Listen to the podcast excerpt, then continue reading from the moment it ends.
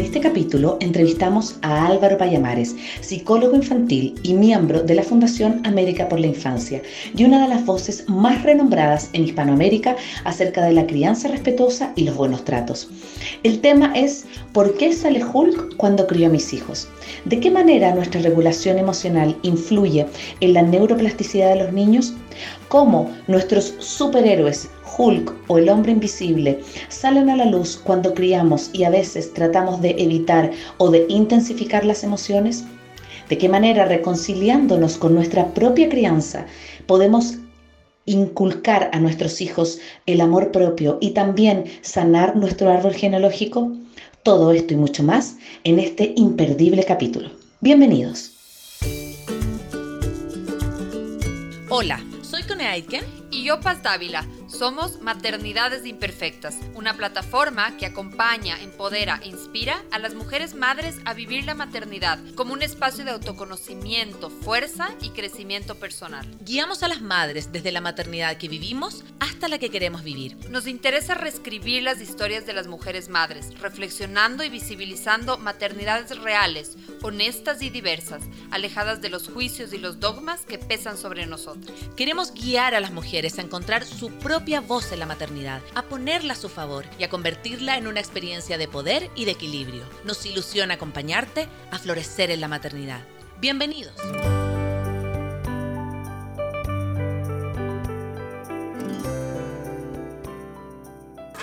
Hola con todos y todas que se están conectando en este momento. Eh, vamos a hablar hoy con Álvaro Payamares sobre, eh, hemos puesto un título que nos gusta mucho, que es ¿por qué sale Hulk a criar a nuestros hijos? ¿Cómo manejar el tema del enojo, de la ira, conocerlo un poco más?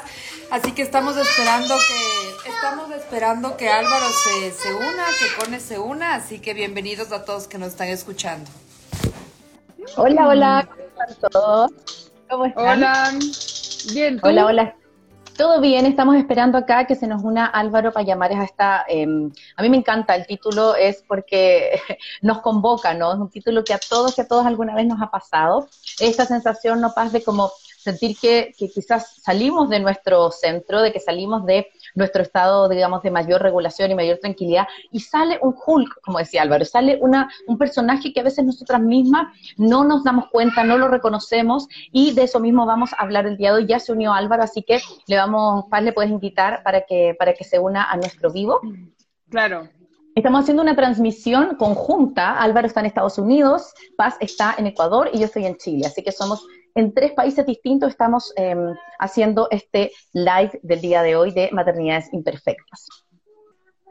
Tiene una resonancia tremenda eh, porque yo, bueno, mucha gente sabe, pero yo llegué a Chile hace como 20 días y tuve que hacer 10 días de cuarentena con mis dos hijas en el departamento y sentí que salió un Hulk que no conocía. Entonces, cuando Álvaro propone este tema, dije, me va a llegar porque me llega súper eh, profundamente, más allá que trabajemos maternidad, más allá que estemos, sentí como que había momentos en que yo no me regulaba, sentía que había momentos en que yo me quería tirar por la ventana y eran momentos como de que de verdad era una fuerza que yo no había reconocido nunca mía. Así que sí me llega y me, gusta mucho porque creo que es un tema también convocante en términos de la crianza. ¿Y a ti, Paz?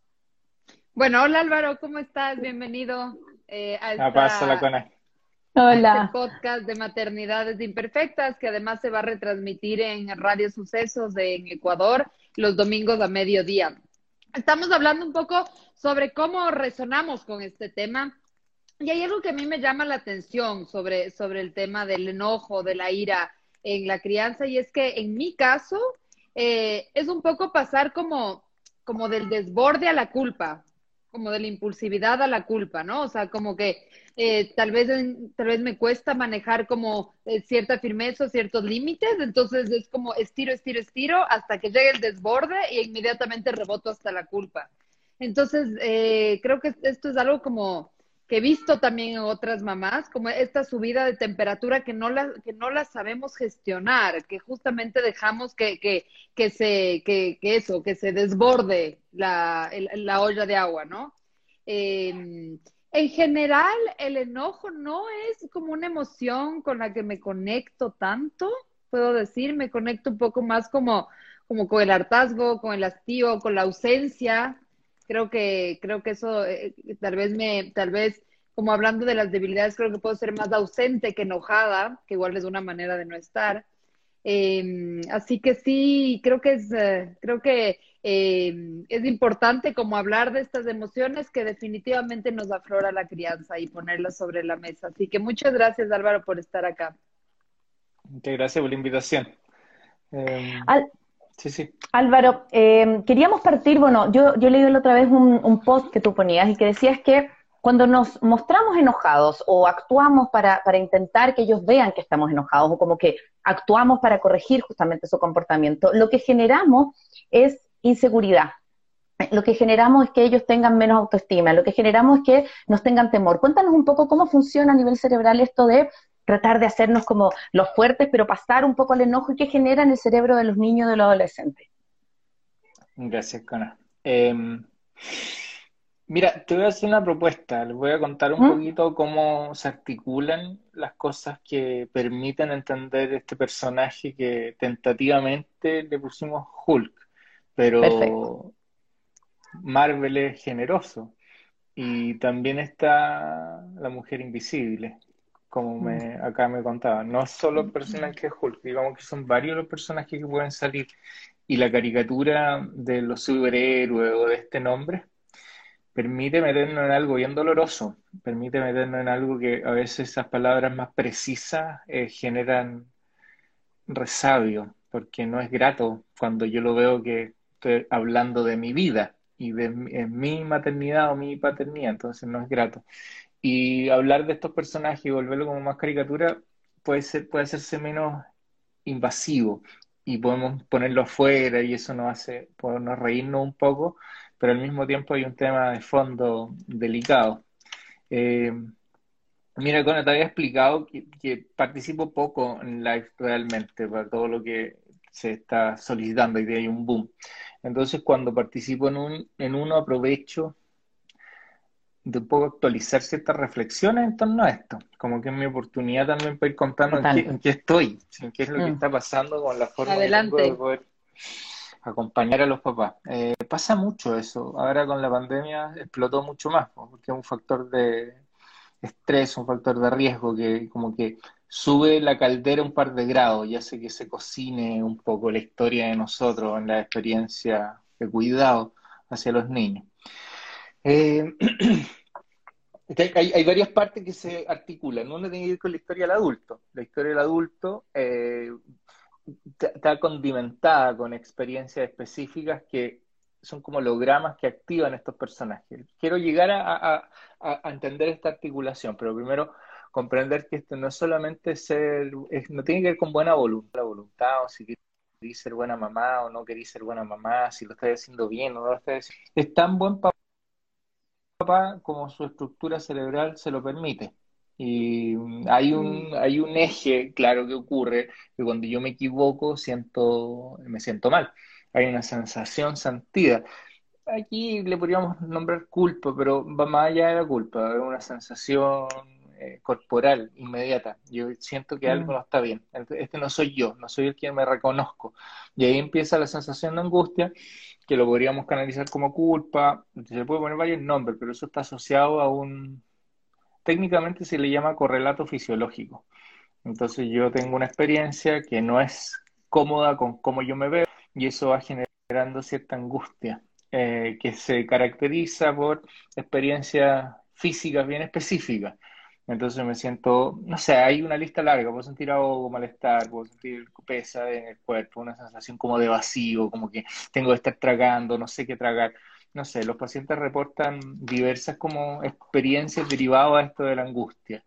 Mm. Eh, y esa angustia se genera por, un, por un, un, episodio donde muchas veces soy agresivo, agresivo o indiferente con mis hijos y en el segundo siguiente me veo y eso me genera mucho malestar. Entonces pues viene un intento de, equilibrio, ¿sí? que a veces puede ser no tan eh, beneficioso, no tan sano. ¿sí? Eso es un poco eh, lo que, lo que ocurre. Este sería como un área de lo que va pasando. Entonces, dentro de estas posibilidades, tenemos, dado de lo que estamos conversando aquí entre nosotros tres, dos personajes bien claros. Uno podría ser Hulk y el otro podría ser el hombre invisible, como, como, prototípicos. Eh, digamos que el hombre invisible puede ser una evolución de Hulk. Hmm. Entonces hay un momento en que el hombre invisible aparece para tapar a Hulk. Entonces, como sé que Hulk está ahí, prefiero omitir. Hago como que no existo, no estoy. Los niños no tienen idea que uno está en la cabeza luchando con superhéroes, no tienen idea. Lo, único que ve es que tu papá desaparece de repente, como que ya no te hmm. ve y no te ama. Ese es un poco el efecto que tiene el manto de la invisibilidad en la crianza. La asignación que le hacen los niños es a falta de amor, ausencia de amor o no ser merecedores de amor. Eso sería como la idea más elaborada que hay. A mí mi mamá no me habla y se va porque yo no soy digno de ser amado. Mm. Soy, yo, yo, no, yo no, no merezco ese trato. A veces puede ser más o menos preciso lo que ocurre en la mente de los niños. Hay veces que una sensación un poco desdibujada que con el tiempo puede lograr concretizarse en una idea clara de sentirse no amado, que suelen mm. ser un poco cuando nosotros avanzamos en psicoterapia con los adultos, llegamos a esos nódulos, ¿sí? Finalmente los niños, la conducta de los padres está determinando su dimmer, su volumen de la sensación de amor de sentirse amado y de sentirse merecedor de amor. ¿Y por qué Álvaro, como, por qué esa es la interpretación? No, no sé si es una pregunta un poco retórica, pero ¿por qué al niño le pasa que su reacción es sentir que no merece amor? ¿Por qué vamos todos los seres humanos? ¿Por qué terminamos como en esa cancha? Rebotamos ahí. Sí. No, mira, va más lejos de eso. Eh, Friedrich Nietzsche tiene un texto maravilloso y dice que el etos del ser humano y del mosquito es igual y ambos pensamos que el mundo es más largo y lo que explica un poco y que después la psicología lo, lo, reitera es que el mundo del ser humano es principalmente autorreferencial y todo gira en torno a qué relación tiene esto conmigo. Con mis compañeros de colegio tenemos como algo divertido en relación a eso porque había un ah, eh, comentarista argentino de fútbol que todo lo que decía siempre me preguntaba después, ¿y esto cómo le afecta a Boca? Y era una cosa anecdótica, Boca es un equipo importante en Argentina. Y era una cosa anecdótica, no tenía ni un sentido. De lo que hablara, él siempre preguntaba, bueno, ¿y cómo esto le afecta a Boca? Bueno, eso terminó ser una broma interna. Y finalmente nosotros tenemos ese locutor argentino refiriéndose a Boca a nosotros en nuestra cabeza siempre.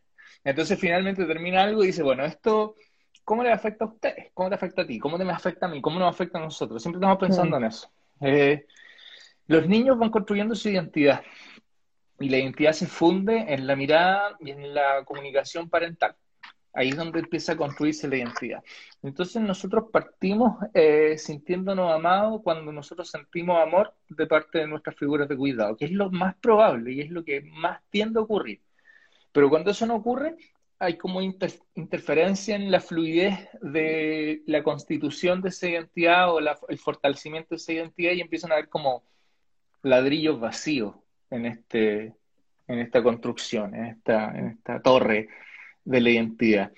Y todo ser humano va a atribuir la conducta del otro primeramente en relación a, uno mismo. Si el otro no me mira es porque yo no lo merezco, porque yo estoy mal, porque el otro está enojado, pero está enojado no porque tenga problemas, no está enojado por algo que yo hice, siempre. Siempre la atribución del, del, enojo, del malestar de los papás, del, que el niño piensa, ah, pero entonces se vuelve enredado, que estoy hablando de un tercero. A ver, siempre que un niño mm. interprete la conducta del padre, su primera opción es que la conducta del padre es resultado de algo que él hizo o no hizo. Ya, es una tendencia, eso, eso, es lo que vamos a organizar. Por eso, por ejemplo, que la intervención que se hace en matrimonios que están separándose es que, que se explicite que no se están separando por, por, su hijo. Es algo obvio, sí, pero de todas maneras el niño puede decir, no, si eso lo sé, no importa, ahora lo sabes, pero en un mes más, a las 4 de la mañana, tal vez no lo sepa. Y que te lo diga ahora mm. con claridad, uff, puede resolver un problema que todavía ni está.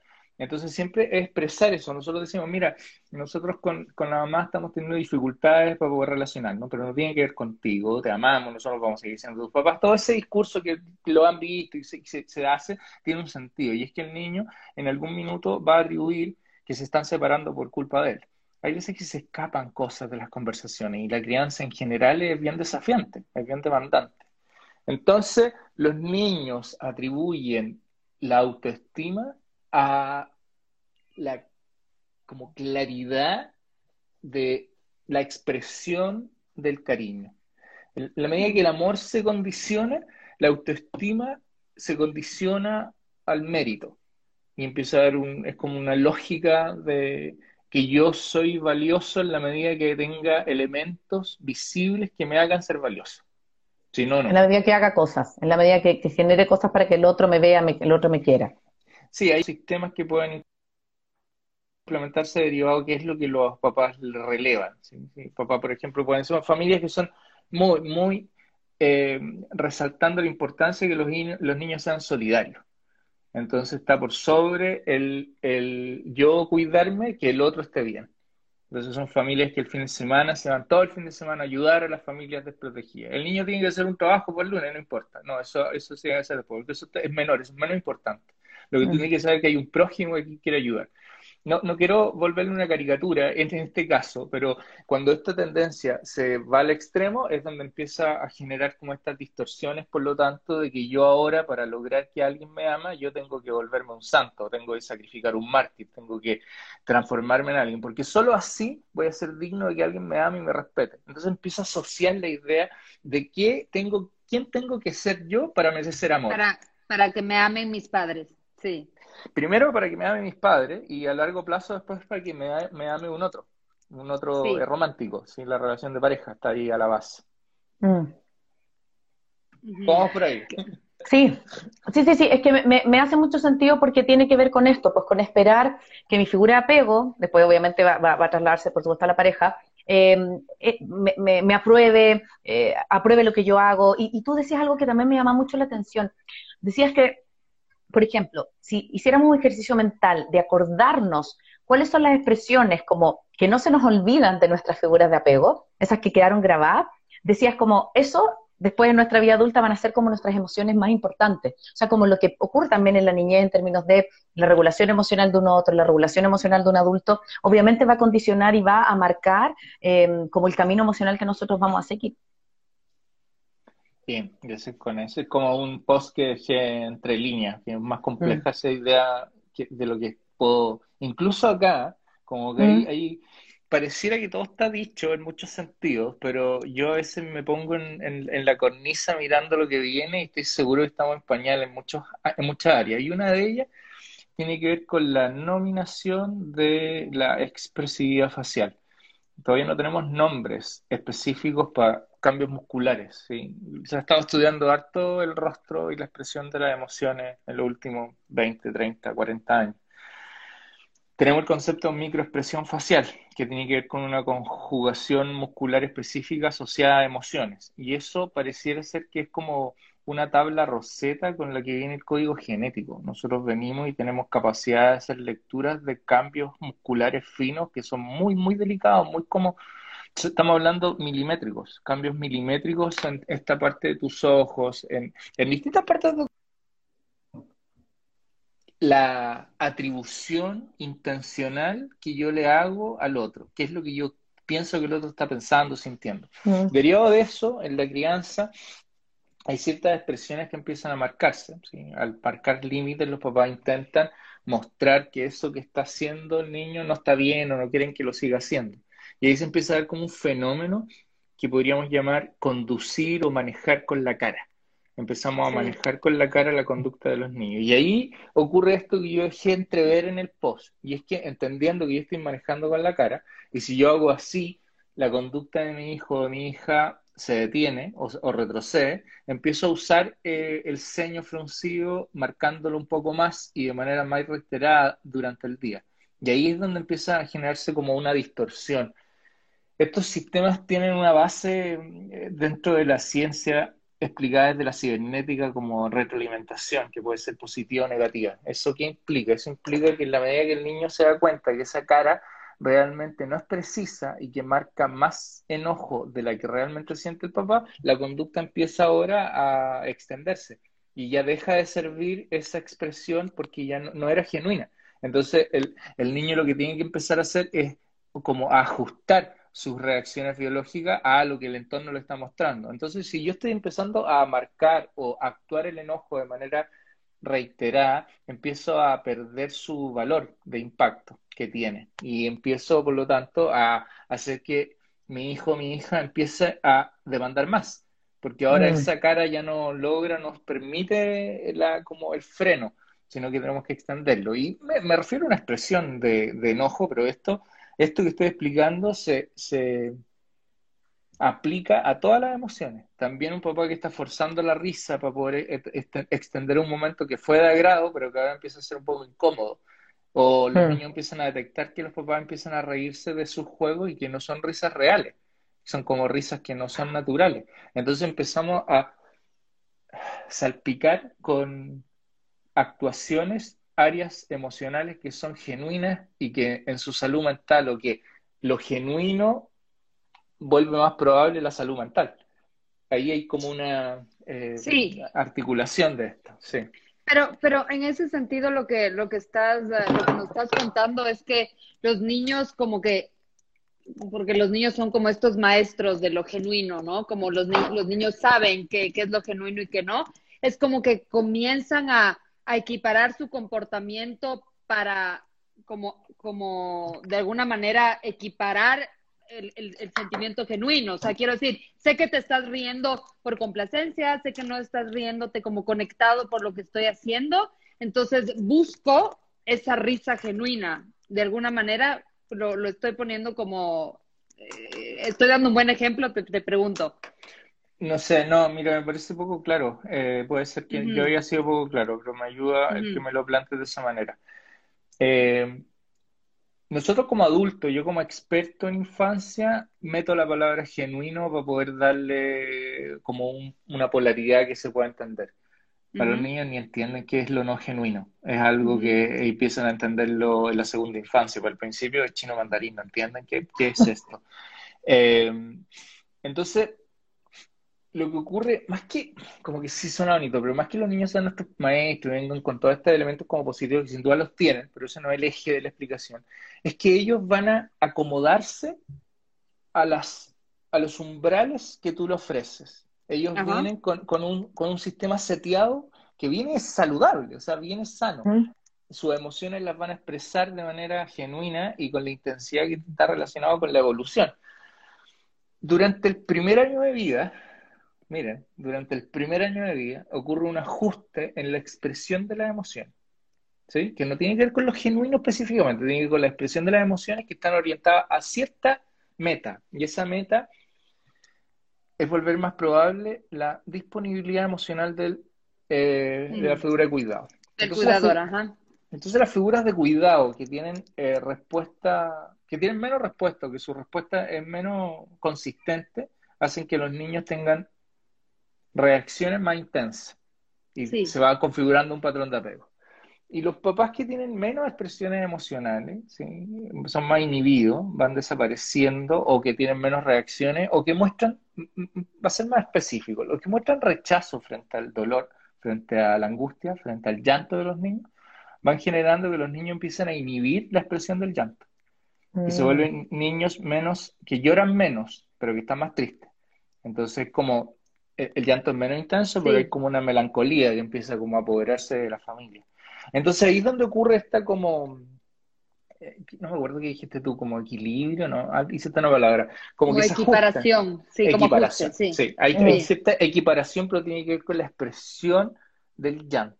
La expresión del llanto de los niños se acomoda a la sensibilidad parental. Y los niños que lloran mucho muy reiteradamente, muy intensamente, tienden a estar dentro de patrones ambivalentes. Y los niños que dejan de llorar y que empiezan a inhibir su conducta, empiezan como un aplaneamiento en sus expresiones, suelen estar, más relacionados con los apegos, con los apegos evitantes. Entonces ahí habría una cierta como equiparación con respecto a lo que sobra, lo que falta de los papás, y los niños le ponen o le quitan y hacen este equilibrio que termina siendo un patrón de apego. Sí. Mm. Bien, ya, voy a pasar a la segunda parte. Esta era la parte importante entender, cómo, está, esto es la herencia, cómo es la transmisión intergeneracional. Ahora, los personajes, bueno, el personaje de Hulk o del hombre invisible, del adulto, es, una, es un mecanismo de defensa que se instaló muy tempranamente. Y aquí voy a hacer doble tambores, porque hay, cosas que he dicho un montón de veces. Llevo 15 años hablando de redes sociales y hay cosas que estoy como musitando, que no alcanzo a, decir bien, que todavía estoy como en cada live trato de ordenarlo un poco mejor. Y no es nada fácil. Estos personajes surgen en la primera infancia. Hulk y el hombre invisible surgen en la primera infancia. Y son formas que tuvieron de generar este equilibrio del cual estábamos hablando, de esta equiparación. Entonces, sucede que donde tu mamá gritaba tanto, tú tienes que dejar de gritar para acomodarte y aparece el hombre invisible. Donde tus papás eran tan inconsistentes y no te lograban regular, va apareciendo Hulk para mostrar que esto no puede seguir manteniéndose. Estoy haciendo una salvajada mm. en poder dividir 7 millones de personas. Didáctica. didáctica. una intención didáctica. Cuando llegamos a la vida real, esto se cae, pero nos permite entendernos para empezar a, pensar algo macro. A todo esto, no puedo llegar hasta acá sin citar a Manuel Hernández Pacheco, leyendo su libro eh, Apego y Psicopatología, el origen de la ansiedad, en la segunda parte empieza a explicar a otro autor que iba a buscar antes de que llegue con mi hija, no lo logré hacer, que habla sobre las partes, que nosotros vamos como desarrollando partes de nosotros, que un ser humano tiene muchas sin que esto sea psicopatología, y que tienen una integración estas partes. Nosotros tres tenemos partes que tienen como roles, áreas de expertise y se hacen cargo de lo que está pasando. Eduardo Llanos Melusa decía que nosotros tenemos un carrusel de yoes un carrusel que va girando. Entonces, en ciertas circunstancias y bajo cierto estrés o ciertas como situaciones van a haber unos eh, más activos que otros, pero están en integración. Cuando pasamos a la psicopatología, estas partes se empiezan como a divorciar y empiezan a tener cierta eh, como independencia. Y ahí en el límite estarían los trastornos de personalidad múltiple, donde las personas sienten que conviven con otros pero eso ya sería cuando hay un trauma crónico, situaciones sádicas. En general, todos los seres humanos tenemos partes, pero sabemos que son partes de nosotros. Hay una yo ahora hay una parte de mí que está hablando acá con ustedes, que es como una parte académica. Entonces, están, todos los libros abiertos, mi cabeza está funcionando. Claro. Pero tengo otras partes eh, que no tendrían ni un lugar acá. ¿sí? Yo soy bastante como, me cuesta la seriedad, aunque no pareciera. Estoy haciendo bromas todo el rato. Pero no puedo hacer eso, no puedo hacer eso cuando atiendo pacientes, no puedo hacer eso cuando mm. live. Entonces cuando hablo con mis amigos me aprovecho. Estoy haciendo bromas todo el rato, lo hago goto. Y son partes de uno. es como, Y yo lo conozco, no es que sean dos, no son dos Álvaro, no, es el mismo. El, que estudia. Yo a veces estoy estudiando y me estoy haciendo bromas solo de lo que lee las cosas, es como raro. Pero es como no, eh, así funciona, son mis partes. Pero yo también tengo otras partes. Tengo una parte que es agresiva y violenta. La conozco, la reconozco y, hacia atrás me ha dio un montón de problemas. Pero hoy día la, reconozco y también entiendo que nace de experiencias que fueron violentas y agresivas.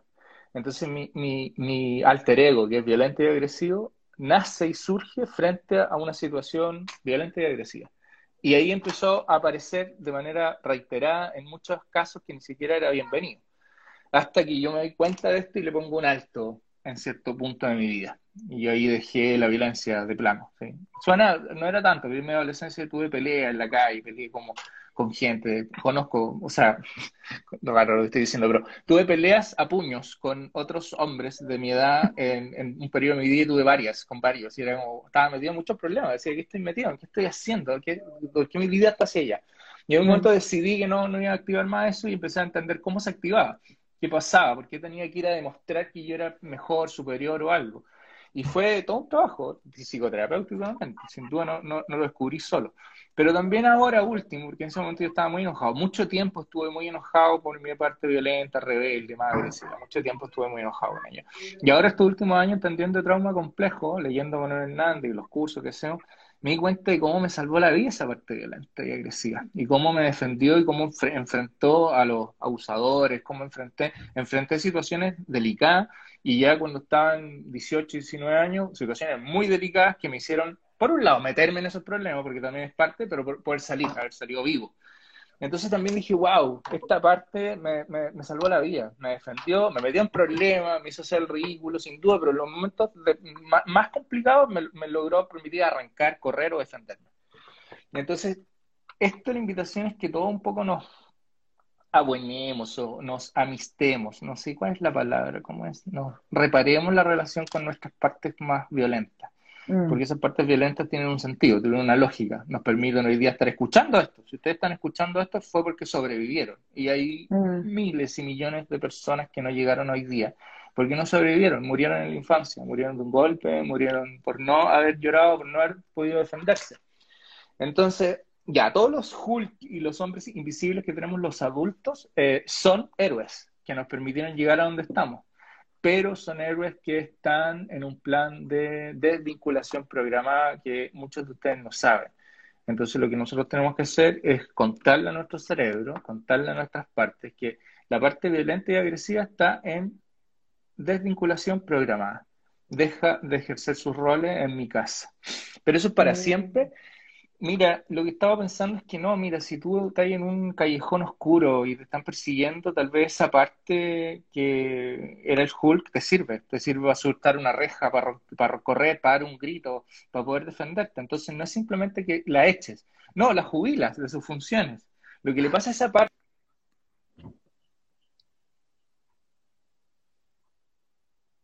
esa parte, cada vez que tú te enojas, mm. esa parte sale a comandar la situación. Cuando tú te enojas con un peligro real que te persigue en una calle, tiene sentido que esa parte venga a ayudarte.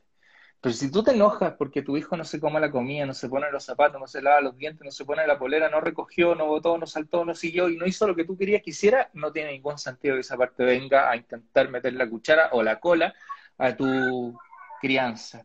Mm. Entonces, primero entender que venimos con eso andamos trayendo a nuestros superhéroes, a nuestros antihéroes en la cabeza, que fueron héroes en el momento y pueden ser el villano hoy día también. Y que ellos no tienen ninguna idea de lo que está pasando.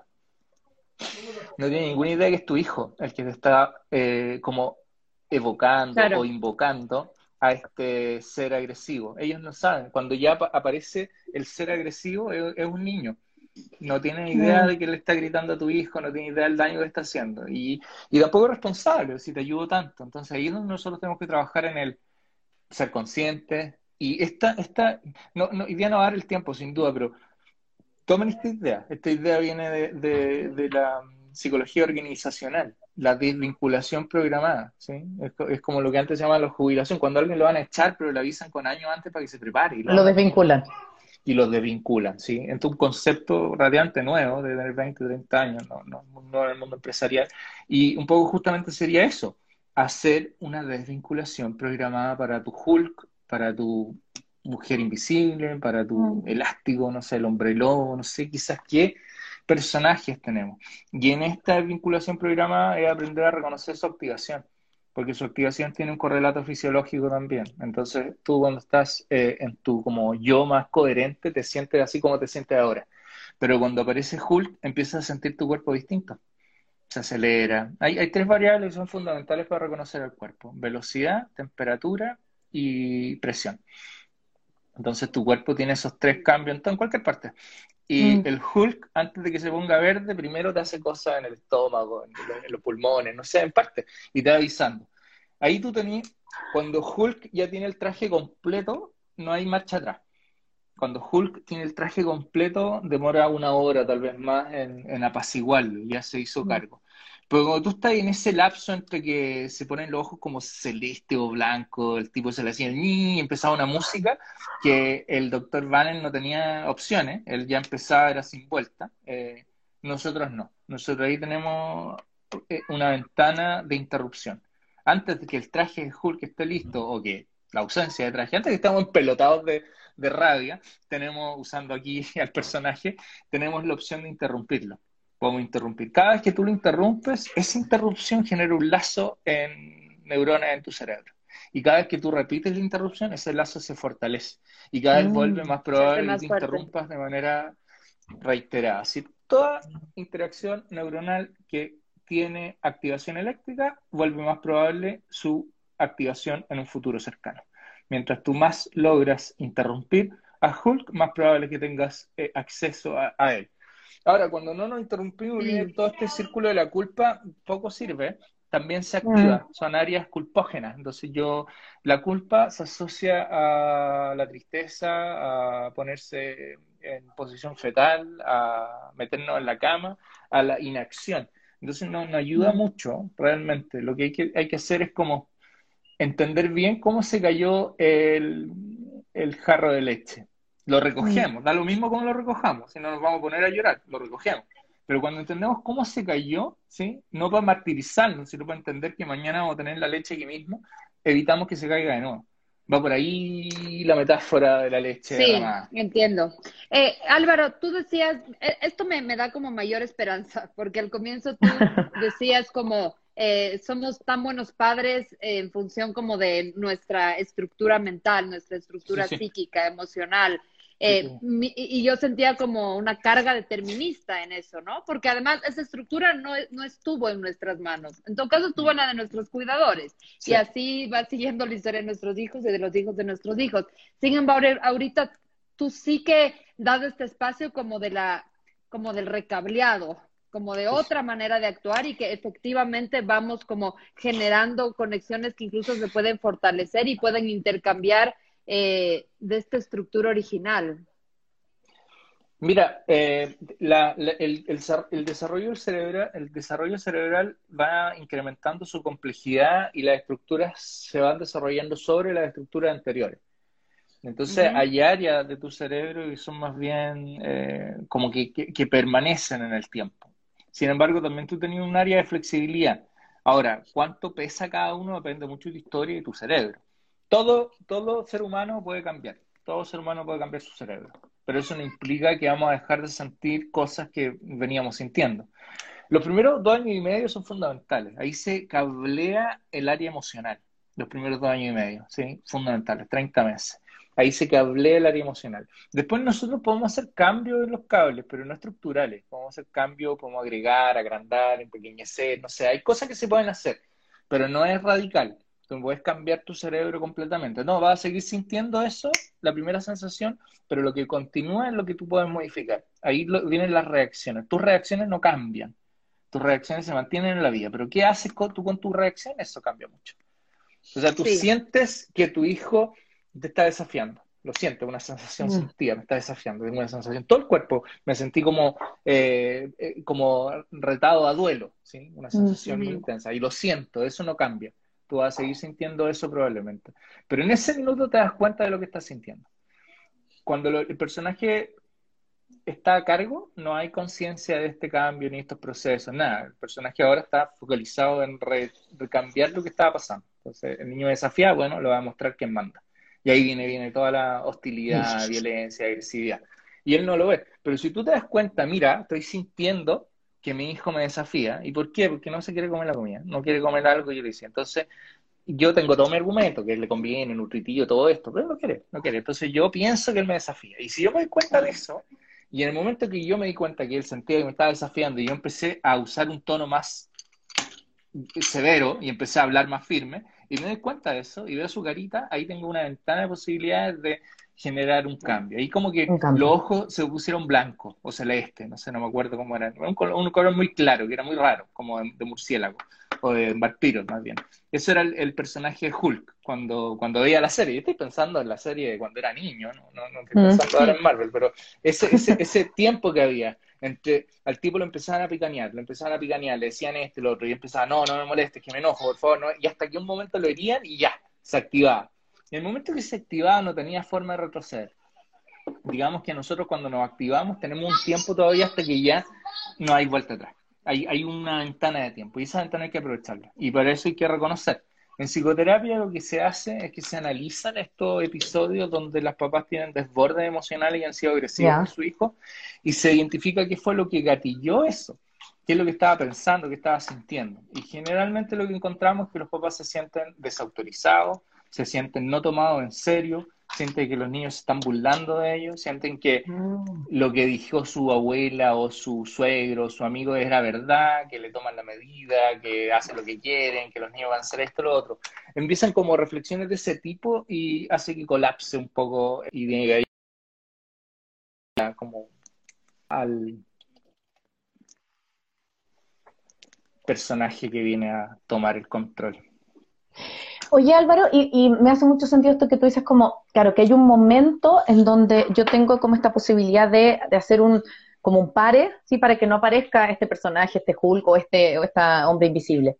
Y, y, quiero retomar algo que dijiste antes, eh, que se daban cosas cotidianas, como que tiene su función, ¿no? Porque a ti, te, por ejemplo, te permitió sobrevivir, te permitió, eh, no sé, salir de los bullies, lo que sea, pero, por ejemplo, se da cuando el niño no se come la comida, cuando, no sé, no se quiso ir a bañar, y a mí me pasa que lo que tú dices es súper cierto, yo lo siento también en el cuerpo. Por ejemplo, en, este, en este, esta cuarentena que contaba, yo, por ejemplo, en Ecuador nunca tuve cuarentena.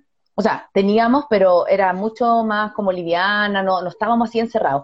Y a mí me tocó acá, que no, fueron 10 días en un departamento, yo sola con las dos niñas, y sentía esta cosa que tú decís, como de que me subía la temperatura, que me subía la presión, que yo estaba como así, y después si estoy sola con las dos niñas, no, y, tengo que bajar. Pero ¿por qué se dan cosas como tan como cotidianas y cómo hacer también para nosotros regularnos después y no entrar en esta espiral como de violencia finalmente o de maltrato que sabemos que tiene un montón de consecuencias negativas para los niños? Mira, hay, hay en términos bioquímicos, hay... Eh, secreción de cortisol y cascadas de cortisol. El concepto cascada se repite en varios lugares técnicos para referirse a, una magnitud, a una concentración de cortisol en la sangre. Eh, estos personajes, y aquí viene un poco mi cosecha, hay, hay, hay, cosas que yo también enseño en clase y que explico que es una propuesta. Eh,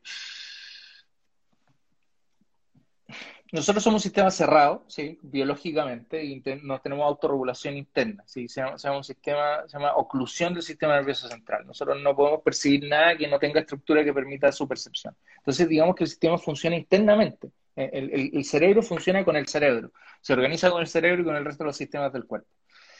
Eh, la activación del personaje mm, tiene que ver con magnitudes de cortisol. Este es un poco lo que yo estoy tomando de lo que voy aprendiendo. Si sumo un poco la batería polivagal, le podríamos agregar un, grado más de complejidad. Digamos que todos los seres humanos tenemos eh, cortisol en la sangre. Hay un nivel de cortisol que se llama el cortisol óptimo, que es el que nos permite la atención. El cortisol está asociado con la atención, la concentración, la alerta. Pero si el cortisol empieza a subir, eh, se, apaga la atención y empieza la alarma, la alarma, la alerta, y ahí se da una, eh, es como un enroque de poderes y la corteza frontal deja de tener eh, el predominio y asume otras partes del cerebro, que son eh, el, aparato, el, sistema límbico, ¿sí? que tiene que ver con la amígdala y con el cortisol principalmente. Y ahí hay, hay tres opciones en términos de investigación científica de respuesta eh, automática. agredir, huir y petrificarse o congelarse. Y esas respuestas están asociadas a niveles de activación del, aparato simpático y el aparato parasimpático. El aparato simpático en el ataque y la huida, te llena de, energía como para atacar. Y el parasimpático que te congela. Entonces pareciera ser que los personajes están asociados con esta parte más límbica, con parte más básica, y que tienen que ver con magnitudes de estrés. Entonces, no es que tu hijo, por, por cómo eh, él te pide o no te deja que le pongas el zapato, activa tu Hulk. No es que él haga algo. Él viene con su granito de arena, o mejor, para usar el dicho, él viene con su gotita de agua y arrebalsa el vaso, pero su gotita de agua es hasta tierna. Sin embargo, es la que genera que se derrame. Entonces nosotros tenemos un vaso gigante que gran parte de ese vaso son eh, experiencias de demandas adultas que tienen que ver con tu retos o con tu demanda social, tu trabajo, fechas límite, lo que tú tienes que hacer. Eso como caldo de cultivo.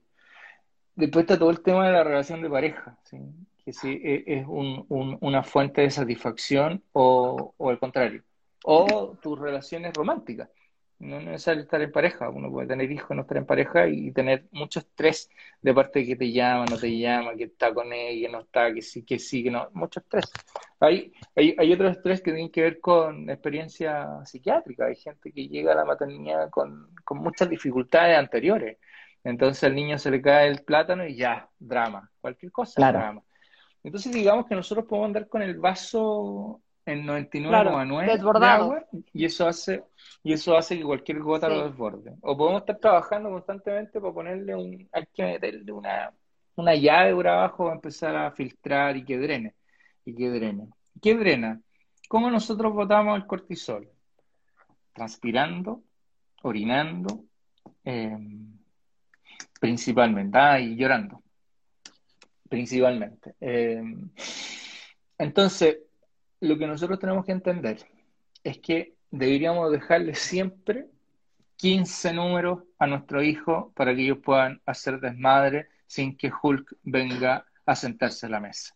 Y esos 15 puntos de estrés abiertos para que nuestros hijos puedan ser hijos y no tengan que ser adultos para que nosotros no seamos Hulk, tienen que manejarse mm. disminuyendo el estrés en otras áreas. Entonces hay veces que la gente, yo lo sí. otro post, que también genera mucha polémica, y voy a tratar de explicarlo ahora, me voy a dar esa licencia. Y dije que algunos apegos seguros eran menos sanos que algunos apegos inseguros. Inseguros. Y ardió Troya, imagínate, toda la Te saltaron. No, tremendo, o sea, como que la gente se sintió súper ofendida, porque están aprendiendo esto y viene Cal, que se supone que soy un referente justo en ese tema, y les digo algo y nadie se esperaba. Bueno, si una persona tiene un apego seguro, pero ella eh, toma la presidencia de Avianca, justo cuando estaba en, el tema que, este, que, que duró, eh, y la persona es súper sana, pero le están llegando mails todos los días, bajan, la, bajan las acciones, el domingo en la mañana, reunión de directorio, 7 de la mañana, hablando con un tipo de Australia que está diciendo que van a cerrar la mitad de la cuestión. El lunes está con un dolor en la espalda que no se puede mover, tiene que llegar a, pincharlo, eh, va a renunciar al trabajo. Bueno, esa persona tenía, entre comillas, 14 puntos en salud mental antes de iniciar esto. Y hoy día está a punto de ser internado en un lugar su salud mental es menor que la de alguien que tiene un apego inseguro y tal vez tenga 10 puntos, pero que está en un lugar que no le demanda tanta estrés. Mm. Hay esta foto, hay una foto que anduvo recorriendo que es cuando están los presidentes elegidos y salen los presidentes elegidos. Todos salen con el pelo blanco. Obama era tremendo. ¿sí? En cuatro años hay un nivel de envejecimiento que equivale como a 10. Eh, y eso entonces tiene que ver, y aquí viene mi, tesis, eh, que es la que estaba en la cabeza, y es que el envejecimiento realmente no tiene que ver con la edad, tiene que ver con el estrés. Entonces la gente envejece según el nivel de estrés que se echa encima de la espalda. Y hay gente que puede durar mucho rato porque tiene un tema equilibrado y ahí, bueno, la gente saca su cosecha, tiene elementos esotéricos, pero hay puntos que tienen que ver con equilibrio bioquímico. ¿sí? Y hay gente que envejece súper rápido y era muy sana, pero tienen lugares que tienen tanta responsabilidad que hace que la gente se vaya envejeciendo. Entonces, con esto termino, con esto termino desde la palabra. ¿Qué es lo que tengo que hacer? Una ecuación. ¿Cuánto necesito bajar mis niveles para dejar de agredir a mis hijos? Esa es la pregunta que les dejo. ¿Cuántos mm. niveles de estrés en los cuales estoy inserto tengo que bajar para dejar de agredir a mis hijos? Y así, sin eufemismo, porque ustedes díganselo así, con tal mm. letra, ustedes mismos y no se autoengañen. Mm. a un niño agredirlo no es que no, que a mí me gritan y dicen, no, no, gritarle a un niño a agredirlo, pegarle a un niño a agredirlo. Todas esas cosas hacen un daño tremendo. No, pero toda la sociedad lo tiene. Sí sé, por eso estamos así. Entonces, mm. para poder romper con eso, yo tengo que hacer una ecuación más amplia de mi familia, de, de, lo que me demanda estrés. Hay veces que un vecino me demanda estrés porque está siempre pidiéndome cosas, siempre metiéndose en mi casa. Y tengo que aprender a decir, no, mira, hay que aprender a poner límite, porque si no, si yo dejo que te empiecen a venir a, dejar basura a tu casa, tú después tienes que limpiar basura que no es tuya y no alcanzas a limpiar la propia. Entonces, poner límites también ayuda mucho a no agredir a tus hijos. Si yo no sé poner límite a mi jefe o a mis pacientes, que agrega a, mi, agrega a mis hijos puede ser algo como asociado. Wow. Sí, me, creo que o sea, creo que cuando uno se sincera, eso es realmente lo que pasa cuando uno está intolerante con los hijos. Sí, le demuestras en el hijo, pero estás harta del trabajo, te come mierda tu pareja, eh, pasó algo con tu mamá, no estás feliz con tu cuerpo. O sea, el niño es como, como el eslabón más débil y por eso como que lo, lo, lo vomito, digamos, en contra de él. Pero, pero realmente cuando vemos con, con, honestidad, es toda una, todo ese rompecabezas que es mi vida, no está, no está tan, tan bien puesto, ¿no? Entonces, sí me parece una idea súper eh, eso, real, verdadera, de, y cómo aquello, eh, lo que decías, ¿no? Y cómo aquello tiene una correlación directa con los niveles de agresividad que manejamos en nuestra crianza. Eh, eh, dale, dale, dale, Perdón, disculpa, Cone. Eh, quería, quería bueno, primero agradecer porque hay un montón de gente haciendo preguntas, agradecerles por, estar, por, estar aquí. es difícil traer todas estas preguntas ahorita porque en serio van como más de 30 preguntas, entonces hmm. me he ido, he ido como tratando como de unir algunas preguntas y hay algunas personas que preguntan un poco por el caso contrario, ¿no? Por estos, por, por esta, por estos niños Hulk, ¿no es cierto? O sea, por estos niños que a pesar, eh, ponen, ¿no? Como eh, que se les despierta la, agresividad como con mayor facilidad,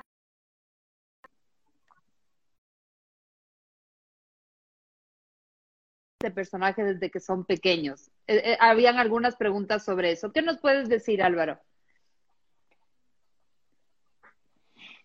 Mira, en, el caso de los niños, eh, la expresión como de mayor intensidad de la rabia se asocia a apegos ambivalentes y apegos desorganizados. Entonces, de nuevo volvemos al árbol que bota el fruto. ¿sí? Podemos mm. ver el fruto en el suelo, lo podemos mirar, pero de alguna parte sale. Y eso generalmente tiene que ver con las relaciones vinculares. Mira, tenemos que entender que las emociones eh, vienen sin regulación. O sea, las emociones cuando nosotros llegamos al mundo, las emociones vienen desbocadas. ¿sí? Y la intensidad del llanto de un bebé es muy rápido. Pasa un minuto de su hambre y el bebé, la intensidad es muy rápida. Entonces, esa intensidad se educa. La intensidad, la emoción tiene una meta comunicacional para poder generar algo en un otro. Un movimiento, pero un movimiento no al universo, un movimiento hacia un otro específico. Y dependiendo de la respuesta a ese otro, esa intensidad va a aumentar o disminuir. En general, los papás que vienen con quejas con respecto a que sus hijos son tremendos, hay un montón de apelativos, no voy a decir ninguno, pero viene un montón de palabras. Tenemos que, papás que son poco consistentes y en algunos casos abiertamente hacen cosas nocivas para los niños. Entonces, yo siempre me quedo escuchando un rato la queja cuando los papás, o sea, yo atiendo familia, muchos años atiendo familia, entonces escucho trato de no interrumpirlos mucho, los, primeros 10, 15 minutos, dejo que me digan lo que quieran. Entonces se van acomodando, van armando qué es lo que está ocurriendo. Y hay veces que el problema está en la cabeza de los papás. Entonces en su queja me aparecen como cosas subirreales que esperan. Que los niños se duerman solos, que no los llamen, que no los molesten, que estén toda una tarde sin, sin, sin hacer cosas. Puede, puede, decirme algo, no, no, claro, eso lo entiendo, pero no, este, este niño es tremendo, es agresivo, violento, le pega a los otros niños. En ese caso son síntomas. Un niño, si los niños son violentos, claro, esto es difícil de entender. La violencia es algo de lo que el ser humano viene. ¿sí? Todos bebés tienen arranques de violencia, o sea, te dar manotazos, dar tirones, son sus primeras respuestas. Digamos que los niños, y esta es la idea que quería transmitir, de los niños en, los primeros dos años eh, expresan su malestar con gruñidos y hacen sonidos, hacen... Ah, hacen distintas cosas, distintos niños hacen distintas cosas, algunas más divertidas que otras según algunos adultos.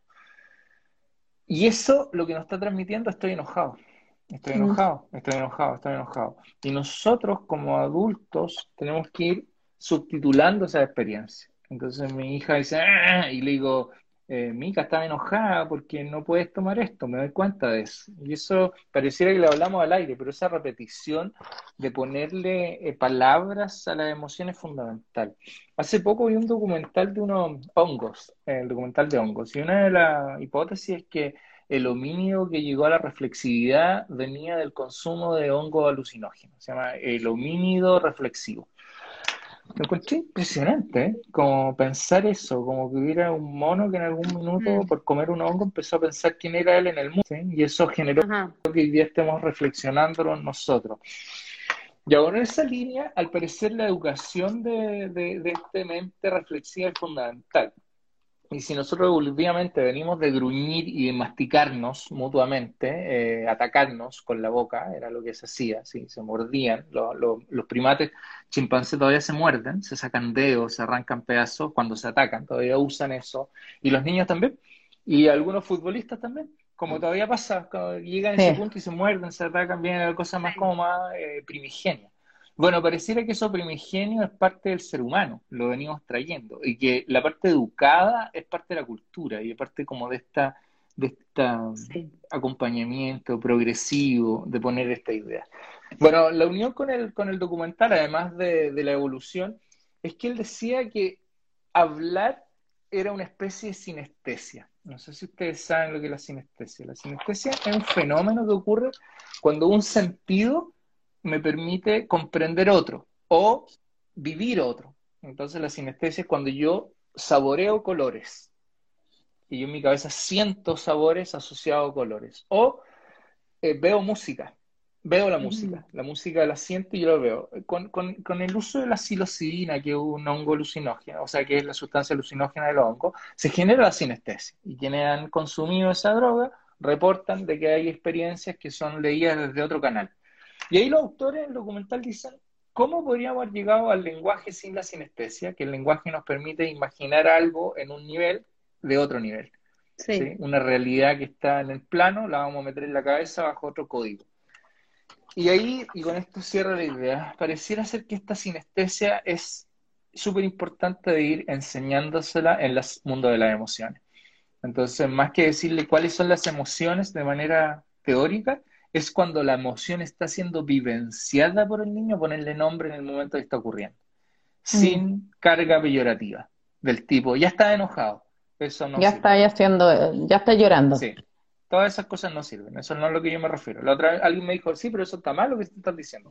Claro, porque no estoy diciendo del todo claro. O no fui del todo claro y ahora estoy tratando de ser lo más claro. Mm. Entonces, lo que habría que hacer es decir, mira, puede ser que estés enojado, puede ser que eso esté enojado. ¿Estás enojado? Puede ser que estás enojado o estás enojado. Mira, no, no estás pudiendo tomar. Hay veces que es evidente que nosotros estamos con algo que nuestro hijo o hija quiere y no se lo podemos pasar y se enoja. Entonces ahí no es necesario ser brujo para poder decirle, mira, me doy cuenta que te molesta, que no te pueda pasar esto. Cuando son bebés parece que estuviéramos hablándole al viento, pero los niños atrapan todo y empiezan a tener concepción semántica de su mundo emocional. Y eso es fundamental, es parte de la salud mental. Si un niño de cuatro años muerde, gruñe y ataca, yo lo que veo es negligencia parental. Sé que hay papás mirando y llego a este punto y todos se enojan conmigo, dicen como que agarro, pero me dedico a esto, entonces veo si mm. realmente cuando un niño de cuatro años está en niveles de agresividad tan altos, ha habido una negligencia por falta de respuesta oportuna. Eso quiere decir que los minutos donde él tuvo rabia y alguien tuvo que acercarse y decirle, mira, Joaquín, estás súper enojado porque no te quieren prestar la pelota, pero ayer tú te quedaste con la pelota, no se la quieres devolver. No está ese espacio de, de reflexionar lo que está pasando y qué emociones tienen, los niños siguen gruñendo. ¿sí? Y llegan a una edad súper alta gruñendo por ahí tenía una profesora que decía, si, si los papás hicieran bien su trabajo, los profesores no tendríamos tantas licencias a fin de año. Había una mm. relación en eso. ¿Por qué? Porque un niño que tiene un apego desorganizado puede mandar a una profesora al hospital por una crisis nerviosa y no una exageración. De hecho, ocurre frecuentemente. Y ahora, si tenemos, o tal vez no sé si frecuentemente, pero ocurre. Y ahora, si tenemos más de un niño desorganizado, si tenemos varios niños con trastornos de conducta y con problemas, los profesores no les queda mucho más que sacar a su Hulk y empezar a mm. relacionarse desde su Hulk, que sea otra vertiente de lo mismo que estamos conversando, que son las personas que trabajan con niños. el claro ícono de la teniente o de la sargento Piper, no sé cómo le ponían, que era, no, pero había otro personaje que era la profesora de Matilda, el ícono de esta educación autoritaria. Y por otro lado tenemos a Mary Poppins, que sería persona sensible, mágica, dulce, o sea, está ahí, están estos íconos en la cabeza. Y todavía hay gente que piensa que hay que ser mano dura y, y que sea todo así, con el golpe en la mesa. Bien, ¿cómo vamos hasta acá? Uy, mira, vamos terminando. Tremendamente ya pasó una hora y, la verdad es que yo tengo, me quedé con N dudas, con N cosas que me quedaría hablando horas, pero, pero bueno, en honor al tiempo vamos, vamos a ir cerrando. Y, nos gusta mucho, Álvaro, irse primero, bueno, agradecerle a toda la gente que ha estado conectada, que como decía La Paz han estado comentando mucho.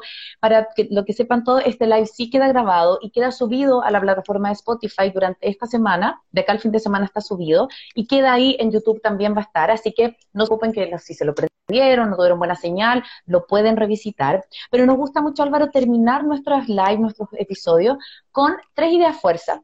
Entonces cada uno de nosotros va a decir con, como con qué se queda del, del capítulo, qué fue lo que más le resonó. ¿sí? Así que, bueno, quiero pensar yo, lo tengo ahí, que me gustó mucho una frase, bueno, he anotado todo el rato, entonces eh, la que más me, quedó fue una de las últimas que dijiste, que, me hizo también mucho eco en, en, esto que yo contaba de esta situación de la pandemia, que sentía que venía el Hulk, como cuántos niveles tengo que bajar para dejar de agredir a mis hijos, para no gritarles, para no ser violento. Entonces, me quedo un poco con eso, con esta mirada que nos, que nos, que nos hace la conducta de nuestros hijos para poder repensar también el cómo estamos y qué tenemos que hacer para parar y para que este Hulk no llegue al momento en que se saca la camisa y que se pone verde, sino que cuando ya esté en esta primera fase podamos respirar y podamos darnos cuenta efectivamente y se haga este recableado cerebral. Me gustó mucho todo esto que hablaste, como de esta posibilidad de reparación, de que, de que vuelvan a recablearse nuestras estructuras cerebrales. Así que con eso me quedo.